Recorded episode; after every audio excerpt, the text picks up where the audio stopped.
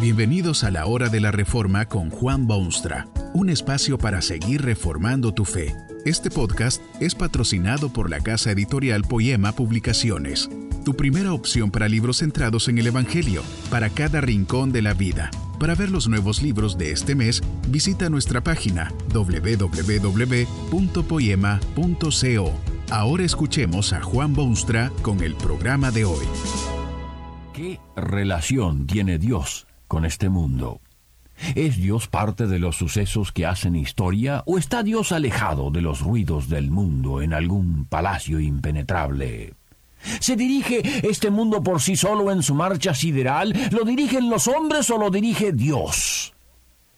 Al ver lo que ocurre en nuestra vida es fácil concluir que Dios ni se interesa siquiera en lo que pasa aquí cuando las sombras empiezan a cubrir el sol y las tinieblas nos rodean y los dolores nos tocan de cerca y la angustia se aloja en nuestra alma y la incertidumbre en nuestras mentes, entonces es fácil creer que Dios está muy lejos, si es que existe en alguna parte cuando una cruel enfermedad nos aprisiona en un lecho, o cuando la fría mano de la muerte nos roba un ser querido, o cuando el luchar de cada día no produce gozo ni felicidad, la pregunta surge potente en nuestro pecho, ¿dónde está Dios? ¿Qué está haciendo? ¿Estará de vacaciones o durmiendo? ¿Por qué me ocurren a mí estas cosas?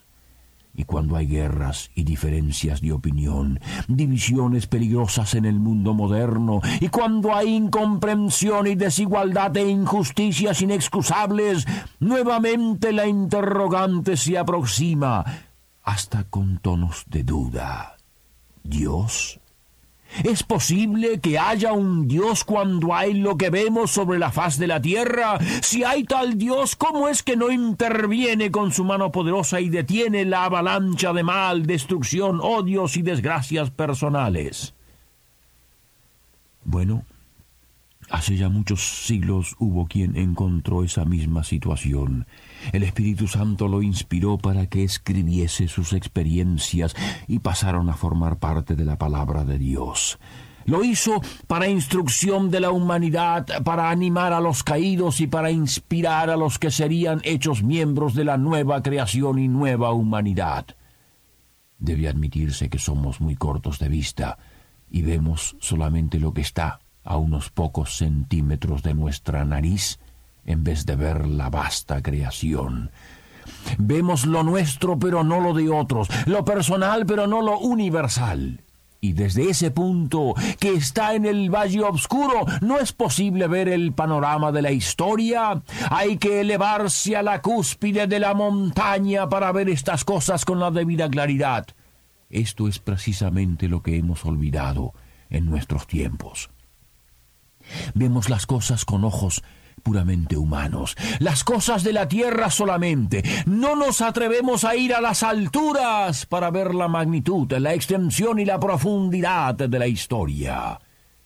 El materialismo ateo de nuestros tiempos ha formulado también una teoría de la historia. La ve como una cadena de sucesos que tienen todos ellos profundo significado. Es por esta razón que se ha ganado la simpatía y adhesión de personas que de otra manera sería imposible convencer. Lamentablemente, esta buena gente ha sido engañada otra vez por la astucia humana, porque todo esto no es nada más que otra de esas teorías que se fabrican en el valle de la vida humana, con principios humanos y con la visión limitada del humanismo. Todo parece muy hermoso, pero es que no se ve muy lejos.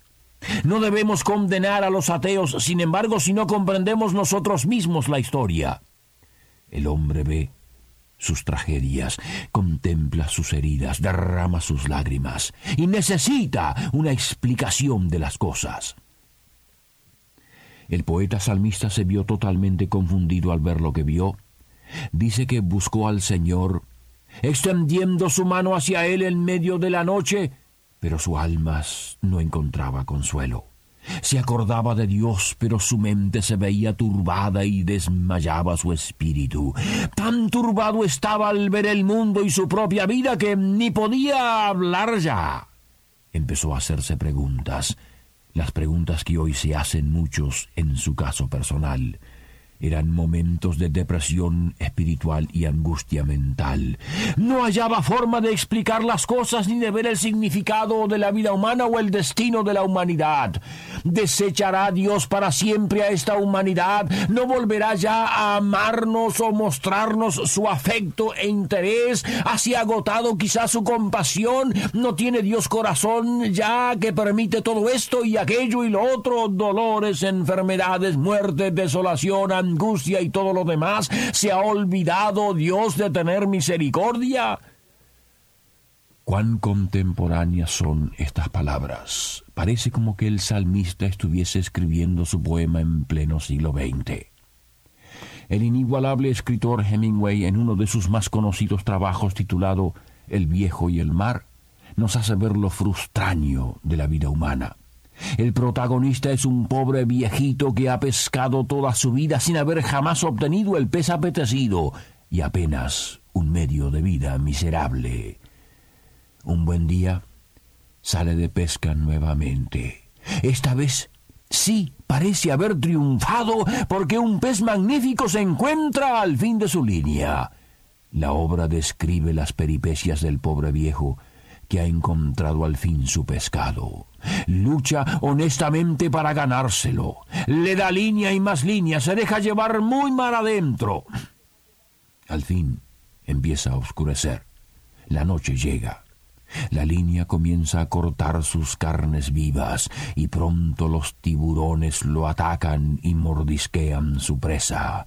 Es su último viaje de pesca y cueste lo que cueste, traerá su pez a la costa. Cuando al fin llega al embarcadero, está consumido, fatigado, exhausto ya, y solo le han dejado los tiburones el esqueleto de su precioso pescado. En forma clara, el escritor ha expresado su filosofía de la vida. Todo es en vano. No hay significado en la vida salvo la desilusión. ¿No es extraño que poco después terminó el escritor su vida? Cometiendo suicidio. Su experiencia fue muy similar a la del salmista, que escribió En el mar fue tu camino y tus sendas en las muchas aguas. Al caminar en la selva o a través de los campos dejamos una huella visible, pero el camino de Dios está como en las aguas del mar, donde sus pisadas no dejan huella alguna. Las pisadas de Dios parecen invisibles. Es difícil ver los planes de Dios para el mundo. Hay muchas cosas que no comprendemos y otras que comprendemos mal. Pero hay el camino de Dios, hay las sendas del Omnipotente, hay las pisadas de Dios en el mar ciertamente, sobre las aguas que no permiten distinguir la dirección, ni la velocidad, ni el tiempo, pero los caminos de Dios están allí, y sus sendas existen, y sus pisadas son una realidad. Generalmente, el hombre exige y demanda explicaciones de todo, y tienen que ser explicaciones que se ajustan a nuestra forma de pensar y nuestro criterio personal. El hombre prefiere dudar de Dios a creer que hay un camino y sendas y pisadas divinas en la historia. Llega al extremo de verse deprimido y abatido porque se niega a aceptar esas pisadas de Dios. Prefiere imaginarse que Dios está ausente y se pone a gritar y llorar como un niño abandonado o como quien no puede obtener lo que su rebeldía requiere. Los caminos de Dios están sobre las aguas, pero hay un camino, una senda, y hay sus pisadas. No sabemos los designios de Dios con respecto a la historia en cada uno de sus detalles, pero sí sabemos que Dios está directamente relacionado con ella. Sabemos de las pisadas de Dios, aunque muchos lo ignoren. El salmista dirigió sus ojos al fin en otra dirección. Empezó a mirar hacia atrás, que es donde la historia puede verse. Vio las obras de Dios en el pasado. Meditaré en todas tus obras, dice, y reflexionaré sobre tus hechos. Ahora sí podrá ver la mano de Dios sobre la historia. Ahora sí podrá observar el cuidado constante de Dios sobre todas sus criaturas. Hay un evento en la historia que revela claramente que Dios está muy cerca y muy interesado. El centro de todo ello está en la cruz de Jesucristo. Aunque inocente fue condenado a muerte. Pero no fue condenado simplemente a causa de la ira de sus conciudadanos o la injusticia de un gobernador Poncio Pilato. El apóstol Pedro, hablando de él a esos mismos hombres que lo habían crucificado, les dice que Jesús fue entregado por determinado consejo y presciencia de Dios. Vosotros por manos de hombres inicuos le matasteis crucificándole. Dios tuvo mucho que ver con ese suceso inigualado de la historia, aunque parecía que todo era cuestión de hombres. Tal es el caso con cada suceso de nuestro mundo. Generalmente, cada uno de estos sucesos que ensombrecen nuestro pensamiento en los planes de Dios tiene un propósito magnífico. En el caso de su Hijo, leemos que Dios le ha hecho Señor y Cristo el mismo Jesús que los hombres crucificaron. En medio de las calamidades de su vida y de su mundo, Dios deja también sus pisadas. Usted no las ve porque están sobre las aguas, pero las verá un día como las vio el salmista. Las verá si ese Hijo de Dios llega a ser su Señor y Cristo Redentor. Entonces comprenderá al fin el porqué de los eventos. Verá la hebra blanca que atraviesa la negra historia. Verá la relación directa que hay entre Dios y el mundo. Le aceptará hoy como su Salvador y Señor. También eso quiere hacerlo Dios. Que este mensaje nos ayude en el proceso de reforma continua según la palabra de Dios. Si quieres profundizar en la exposición bíblica, puedes buscar más recursos en www.poema.co.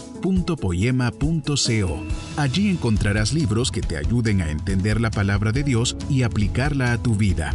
Poema, el Evangelio para cada rincón de la vida. Nos vemos en el próximo episodio de La Hora de la Reforma con Juan Bonstra.